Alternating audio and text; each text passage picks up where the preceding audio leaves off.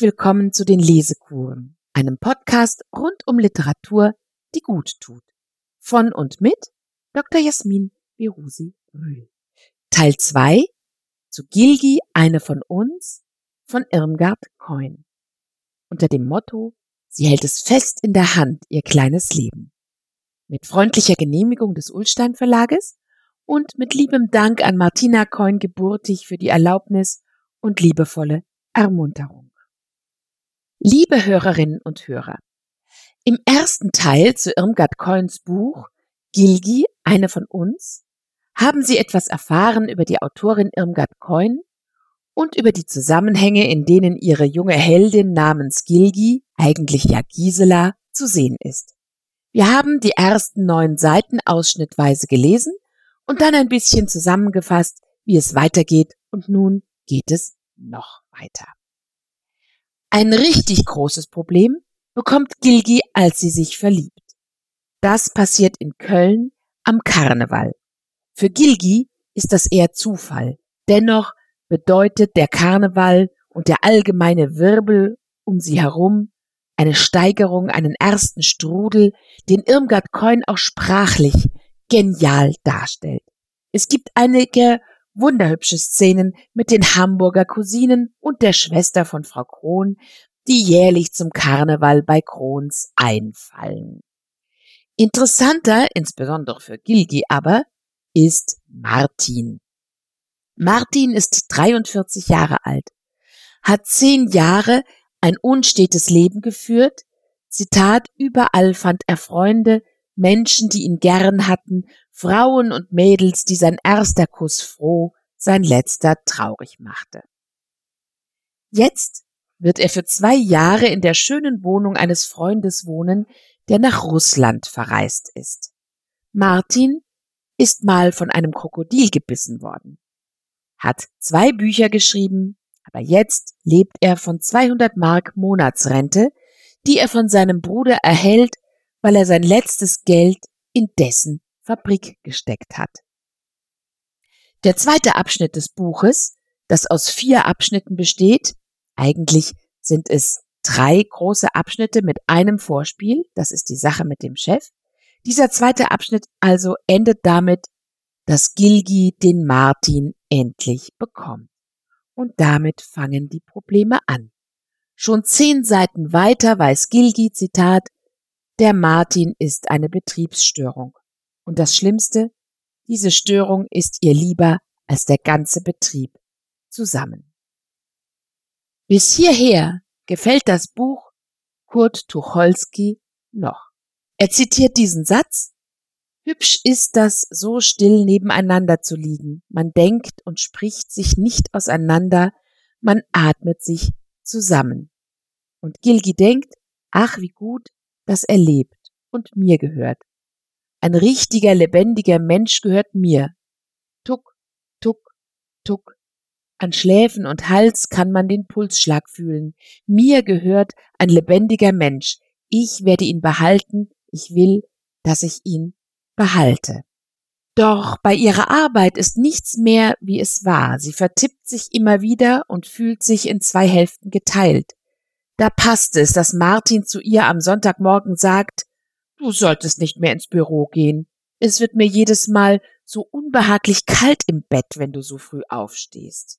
Und er kann ein weiteres gutes Argument bringen. Sieh mal, Gilgichen, was ich an Geld hab, ist für einen zu wenig, da kann's doch auch für zwei zu wenig sein. Was meinst du? Sollen wir nicht zusammen von meinem Geld leben? Freilich hat Gilgi andere Gedanken. Sie schlägt Martin vor, für Geld zu arbeiten. Darauf er, du musst mir nicht mit solch demoralisierenden Vorschlägen kommen, Gilgichen. Reich gelebt, arm gestorben. Geh, zieh dein rotes Kleid an. In dieser Nacht geht etwas vor in Gilgi und es hakt. Sie trinken und plaudern leichthin. Martin hat Reisefantasien, aber Gilgi denkt, was ich am wenigsten bin, gefällt dir am besten an mir.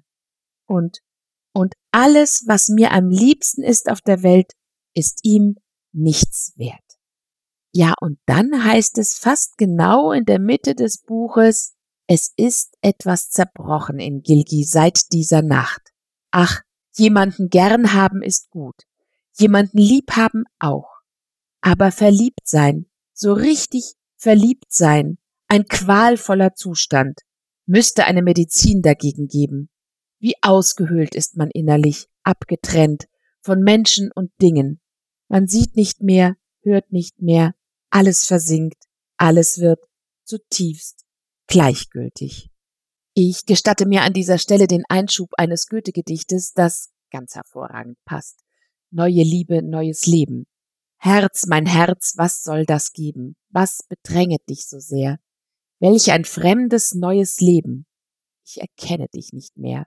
Weg ist alles, was du liebtest. Weg, warum du dich betrübtest. Weg, dein Fleiß und deine Ruh. Ach, wie kamst du nur dazu? Fesselt dich die Jugendblüte, diese liebliche Gestalt, dieser Blick voll Treu und Güte, mit unendlicher Gewalt?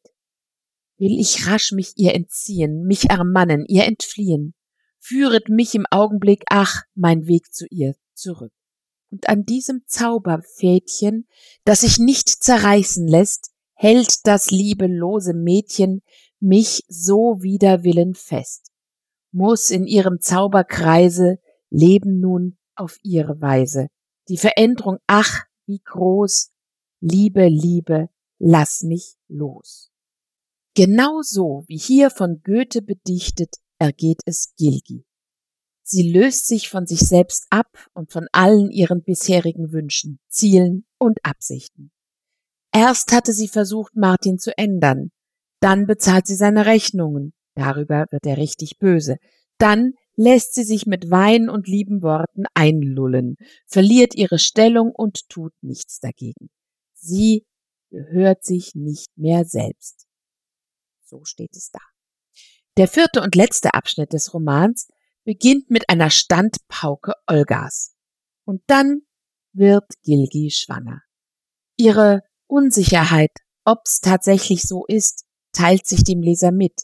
Erst nur in Andeutungen, dann beim Arzt. Spätestens ab da ist Tucholsky mit dem Buch nicht mehr einverstanden. Er schreibt in der Weltbühne 1932 als Peter Panther, wenn Frauen über die Liebe schreiben, geht das fast immer schief, sauer oder süßlich. Diese hier findet in der ersten Hälfte des Buches den guten Ton. Wenn Frauen über die Liebe schreiben, geht das fast immer schief. Diese hier findet in der zweiten Hälfte weder den richtigen Ton noch die guten Gefühle. Da langt's nicht. Schwangerschaft, Komplikation, es langt nicht. Dazu kommt eine fatale Diktion. Was reden die Leute nur alle so, wie wenn sie gerade Freud gefrühstückt hätten? Es ist der Frau Coyne sicherlich nicht bewusst, was sie da treibt, und eben das ist das Schlimme, dass ihr diese Komplexe so selbstverständlich erscheinen. So spricht man eben? Nein, so spricht man eben nicht. Es ist schauerlich. Flecken im Sönnchen halten zu Gnaden. Hier ist ein Talent. Wenn die noch arbeitet, reist, eine große Liebe hinter sich und eine mittlere bei sich hat. Aus dieser Frau kann einmal etwas werden. Da Tucholsky den zweiten Roman von Irmgard Coyne, Das kunstseidene Mädchen, hochgelobt hat, wollen wir ihm diese Kritik ad persona, muss man irgendwie sagen, nicht übel nehmen. Aber ich glaube, er hat den Witz des Buches nicht recht verstanden oder er wollte sich nicht darauf einlassen. Im Verlauf der Geschichte ändert sich nämlich die Erzählperspektive. Zu Beginn haben wir einen auktorialen Erzähler, der Einblicke in Gilgis Gefühle und Gedanken gibt, sowie eine Außensicht auf Gilgi, etwa in der zweiten Hälfte. Wohl da, wo Gilgi das Gefühl hat, es sei etwas in ihr zerbrochen, wechselt die Erzählperspektive in eine Mitsicht. Der Leser weiß und sieht nur noch so viel wie Gilgi. Es gibt einen Wechsel vom auktorialen zum personalen Erzähler. Die erlebte Rede wandelt sich schließlich in inneren Monolog und wir kommen immer dichter an Gilgi ran. Je verzweifelter sie wird, desto näher sind wir dran.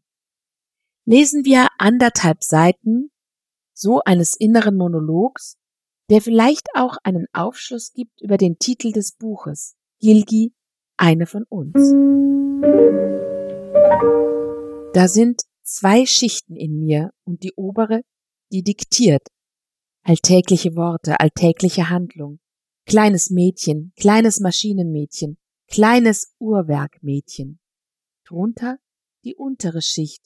Immer ein Wollen, immer ein Suchen, immer Sehnsucht und Dunkel und Nichtwissen. Kein Wissen um wohin, kein Wissen um woher. Ein Denken ohne Worte, ein Wissen hinter den Worten. Ein Wachsein im Schlaf, hinter Lachen ein Weinen, die undurchschnittene Nabelschnur, Band an die dunkle Welt. Und die graue Welt und die helle Welt kennt man und weiß man. Und die dunkle Welt wollte man nicht wahrhaben und versucht, sie immer noch fortzulügen. Aber sie ist da, für jede, jeden.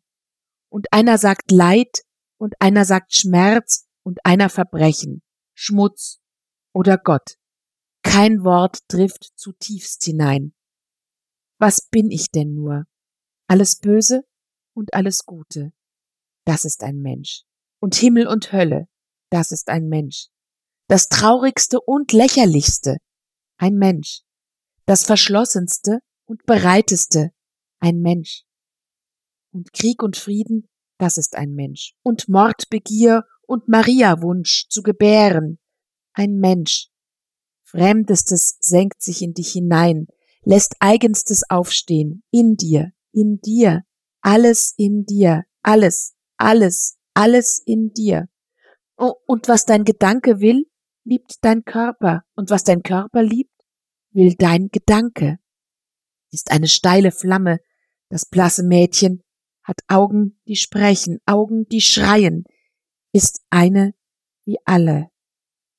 Weiß viel von sich, weiß nichts von sich, brennt im Blut, brennt im Hirn, brennt, brennt, brennt. Ruhelose Glieder, Sehnsucht nach Fleisch, ruhelose Hände, Sehnsucht nach Fleisch, nach Fleisch, das lebt, Fleisch, das atmet, Fleisch, das denkt. Zweigespaltenes Ich, tausendgespaltenes Ich. Ich, heutiger Pflichtwunsch nach dem Wir. Ich, ewiger Schrei nach dem Du. Und alles andere nicht wahr. Leg die diamantene Lüge der Scham über deine dunkle Welt. Leg die goldene Lüge des Willens über deine dunkle Welt. Leg die silberne Lüge des dich Bescheidens über deine dunkle Welt.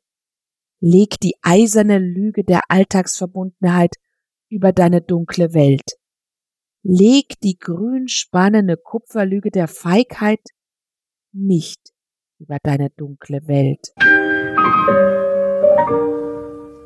Dieses Wissen und Schlafen sind das Anleihen gewonnen aus Operntexten von Richard Wagner? Man kann sich an Erda erinnert fühlen. Ein anderes Beispiel, Gilgi auf dem Sozialamt, was mich sprachlich an Wotan und Brünnhilde erinnert. Walküre, dritter Akt. Gilgi schließt die Augen und jetzt dringt alles in einen hinein, dringt Geruch in einen hinein, Menschen in einen hinein, Raum in einen hinein, man schmilzt auf in ungesichtiger Menge. Was ist man jetzt noch? Das, was im Raum ist, summende Hoffnungslosigkeit, gebrochenes Wollen ohne Wunschkraft, gestorbenes Warten ohne worauf, Tappen in Tage, Ruhen im Gestern, keine Kraft zum Morgen, ausgeschlossen aus Gemeinsamkeit, herausgedrängt aus dem Kreis, in andere unerwünschte Gemeinsamkeit gedrängt, Abfallszufriedenheit. Der Selbstmord eines Freundes, der in seiner wirtschaftlichen Verzweiflung seine ganze junge Familie mit sich nimmt, bringt sie dazu, dass sie ihr ungeborenes Kind haben möchte, es also nicht mehr abtreiben will, wie sie es zunächst wollte, und dass sie es allein bekommen will, ohne Martin, damit sie wieder ein arbeitsames Leben beginnen kann. Deswegen wird sie nach Berlin gehen, zu Olga und helfen lässt sie sich von ihrem Freund Piet, dem Sozialisten. den ich die ganze Zeit ausgelassen habe, was nicht nett ist, aber irgendwie passt das zu seiner etwas unfrohen Gestalt. Denn Pete leidet am Unglück der Welt, während Gilgi denkt, das ist eben die Politik. Die macht die Menschen so unangenehm, richtig bösartig. Gilgi findet nichts Unanständiges daran, wenn man ruhig und anständig seiner Wege geht und mit Politik nichts zu tun haben will. Sie bittet Pete, sie in den Zug zu setzen, denn gewiss würde sie freiwillig nicht fahren, obwohl's doch so wichtig für sie sei. Der Aufbruch mit dem Zug ist anrührend, nicht nur wegen der Apfelsine. Pete, ich muss nach Hause. D-Zug Köln-Berlin ist dein Zuhause. Martin ist mein Zuhause. Schäm dich doch du. Ich hab verlernt, mich zu schämen. Er packt sie am Arm, ist ein braver Junge, der Piet. Arme kleine Gilgi, wärst ja verloren allein. Falte brav und fromm die Hände und sag Dankeschön, weil man dir hilft. Kleiner Mensch.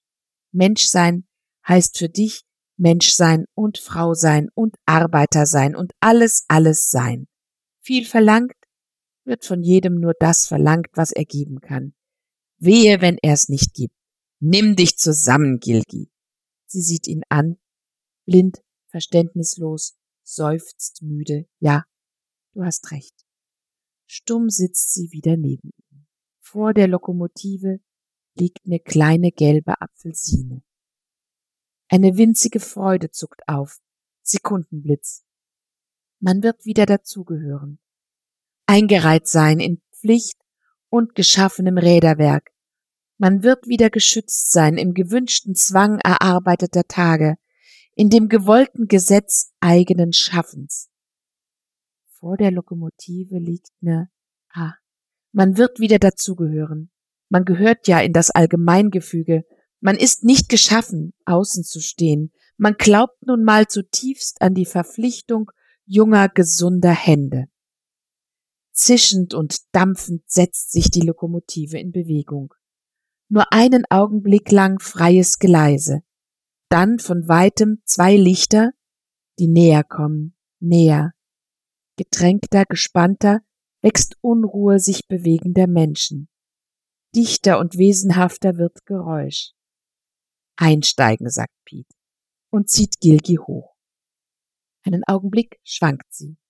Ein dünnes, zitterndes, kleines Nichts im Riesengewölbe von Stein, Glas und Eisen. Erschrocken fasst Piet ihren Arm. Keine Angst, Piet. Ich werd nicht ohnmächtig. Mir hilft man nicht mit so einer kleinen Narkose, muss alles bei lebendigem Leibe durchmachen. Sie reicht noch einmal aus dem heruntergelassenen Fenster Piet die Hand, will was wie Dankeschön sagen, bringt kein Wort mehr hervor. Vor der Lokomotive liegt eine kleine gelbe Apfelsine, krampft die Hände über der Brust zusammen. Martin, einmal wirst du doch wieder bei mir sein. Muss man ja glauben. Hält's sonst nicht aus. Oh, ich weiß, dass ich dich eines Tages haben werde. Für immer. Fantasie. Flucht vor der Wirklichkeit? Flucht in bessere Wirklichkeit? Vor der Lokomotive liegt. Leb wohl, Gilgi, leb wohl. Piet läuft neben dem fahrenden Zug. Leb wohl, leb wohl, ruft er mit unfester kindlicher Stimme. Lieber Piet, sagt Gilgi leise und müht sich für ihn um ein letztes kleines Lächeln, das halb gelingt. So endet das Buch. Erinnern Sie sich daran, dass Gilgi am Anfang in der Morgenszene in der Elternwohnung immer wieder summt, Reich mir zum Abschied noch einmal die Hände. Good night, good night, good night. Ja, und hier lasen wir, sie reicht noch einmal aus dem heruntergelassenen Fenster Piet die Hand. Das ist sicher kein Zufall. Wie schon ausgeführt, war das Buch 1931 ein großer Erfolg und hat sich gewaltig gut verkauft. Die Rezensionen loben es überwiegend und versehen es mit Attributen wie frech, frisch, ehrlich, tapfer, sachlich, kühl und doch leidenschaftlich. Das Buch wurde schon bei seinem Erscheinen als ein bedeutendes Zeitdokument eingestuft. 1932 wurde es mit Brigitte Helm in der Hauptrolle verfilmt, bekam aber ein etwas kitschiges Happy End verpasst. 1933 erschienen in Paris Gilgi und das kunstseidene Mädchen in französischer Übersetzung, womit Irmgard Keun zu den am meisten rezensierten deutschen Autoren ihrer Zeit wurde. Ihre Romane repräsentierten in Frankreich als einem Zentrum der neuen Sachlichkeit den europäischen Zeitgeist. Sie fanden bei einfacheren Lesern ein ebenso großes Interesse wie bei Autoren und Philosophen. In Deutschland aber gab es eine aufgeregte und kontroverse Diskussion in den Zeitungen. Die sozialdemokratische Zeitung Vorwärts druckte Gilgi eine von uns als Fortsetzungsroman aus Anlass des Kinostarts der Verfilmung im Oktober 1932. Im Anschluss an die Veröffentlichung wurde ein Preisausschreiben durchgeführt, an dem alle Abonnentinnen des Vorwärts teilnehmen durften. Die Aufgabe bestand im Verfassen eines Aufsatzes zu der Frage, die auf den Untertitel rekurriert, ist Gilgi eine von uns?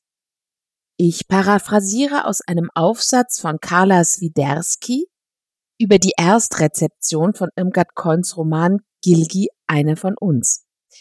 Die vorwiegend sozialdemokratischen Leserinnen stellten entschieden fest, dass Gilgi keine von ihnen sei. Ihre Argumente Gilgi setze ihre gesellschaftsanalytischen Erkenntnisse nicht in Handlungen um. Sie sei egoistisch, individualistisch und verfolge nicht den Aufbau einer neuen Gesellschaft. Sie sei oberflächlich und ihr fehle es an Durchhaltevermögen, wenn sie alles für ihre Liebe aufgibt. Zudem genießt sie zu viele Annehmlichkeiten, die die Mehrheit der Angestellten sich nicht leisten kann. Dass Gilgi mit Geld, Zeit und Kraft, die der Beruf ihr lasse, auskomme, wird gar als Schwächung der politischen Verhandlungssituation gesehen. Die Ablehnung geht so weit, dass der Roman sogar als Beleidigung des wirklich arbeitenden Mädchens gesehen wird. Die wenigen, die meinen, Gilgi sei eine von ihnen, erkennen zum größten Teil die kritische Botschaft, die mit dem Roman verbunden ist. Sie sehen in Gilgi eine Stellvertreterin einer gesellschaftlichen Schicht, die sich zwischen Proletariat und Bürgertum befinde. Dies führe zur sozialen Haltlosigkeit, welche sich negativ auf den Zusammenhalt innerhalb der Familie auswirke. Stattdessen würde die Liebesbeziehung zum Fluchtpunkt. Sie müsse alle negativen Seiten des Alltags ausgleichen. Gilgis Mitgefühl und Solidarität wird in dem Versuch, ihrem ehemaligen Schulfreund zu helfen, erkannt. Verantwortungsgefühl beweise sie in dem Bekenntnis zu ihrer Mutterschaft. Eine versöhnliche Haltung zwischen diesen oppositionellen Lesarten ist die Einschätzung, dass Gilgi auf dem Weg ist, eine von ihnen zu werden. Eine von uns bedeutete im Kontext der Zeitung Vorwärts für die meisten Leserinnen nicht nur eine von uns Frauen, sondern eine von uns Sozialistinnen. Nur in einer einzigen der abgedruckten Zuschriften wird auf die Perspektive des Fragenden eingegangen. Die Frage sei mit Nein zu beantworten, wenn nach Gilgis Zugehörigkeit zu den Sozialistinnen gefragt würde, aber mit Ja, wenn ihre Zugehörigkeit zum Heer der Angestellten zur Debatte stünde. Die Tatsache, dass nur eine einzige Zuschrift differenziert und dass eine von uns nicht direkt auf sich selbst bezieht, sondern hinterfragt, wer denn eigentlich unter wir verstanden werden soll, zeigt, dass die damalige Leserin identifikatorisch liest und das Interesse ihrer Lektüre hauptsächlich in dem Spiegeln des eigenen Schicksals begründet lag. Die Diskussion im Vorwärts entfachte eine politische Kontroverse, die sich über mehrere Zeitungen erstreckte. Im September 1932 äußerte sich Kurt Herwart Ball in der der NSDAP nahestehenden Monatsschrift Hammer, Zitat, vom deutschen Schrifttum verlangen wir positive Lösungen, nicht Zerrbilder des Negativismus. Die Rezension endet mit den Worten, Wenn Irmgard Coin uns etwas zu sagen hat, dann möge sie Deutsch schreiben, Deutsch reden und Deutsch denken und die zum Teil nahezu gemeinen Anwürfe gegen die deutsche Frau sich versagen. Auf der anderen Seite des politischen Spektrums greift Bernhard von Brentano in der KPD nahen Zeitung Linkskurve den Vorwärts und Gilgi eine von uns an. Solche Romane werden sich ausbreiten. Durchaus vom Film bestimmt, zu dem sie wieder zurückkehren, ersetzen sie einer gewissen Gruppe von Lesern das Leben, das ihnen der Kapitalismus stiehlt. Ihre Rolle ist die billiger Narkotika. Sie greifen die Seele mehr an als den Körper, beschädigen also nicht die Arbeitskraft und schwächen dennoch den Widerstand. Auch in Die Frau und Der Weg der Frau einer feministisch-kommunistischen Zeitung wird davor gewarnt, sich die Romanheldinnen Coins als Vorbild zu nehmen. Wie die neue Frau selbst gerät auch Coins Roman zwischen alle politischen Fronten. Interessant ist, dass der politische Standpunkt im Vordergrund stand, ohne dass sich eine moralische Auseinandersetzung über Gilgis voreheliche sexuelle Aktivität und die daraus resultierende Schwangerschaft ergeben hätte. Auch der Traum am Ende des Romans, eine berufstätige Mutter sowie selbstständige Frau innerhalb einer erfüllten Beziehung zu sein, wird nicht angegriffen. Wenn wir uns in einem weiteren Podcast mit Irmgard Coins zweitem Roman Das kunstseidene Mädchen befassen, soll auch die Autorin noch etwas plastischer werden. Für jetzt aber muss Gilgi das Schlusswort haben. Der einzige Punkt, in dem sich Gilgi mit Martin verstanden hat und wofür sie ihn so richtig lieb hat, ist seine Menschenliebe und seine Lebenszugewandtheit. Damit wird auch Gilgi im Leben weiterkommen und weitermachen. Zitat Und das begreift man, ist vielleicht das Einzige, worin man sich einig ist. Es ist eine gute Sache ums Leben, um sein leichtes und schweres, um sein trauriges und frohes. Es ist eine gute Sache ums Leben. Lässt man sich nicht schlecht machen. Von keinem. Nie.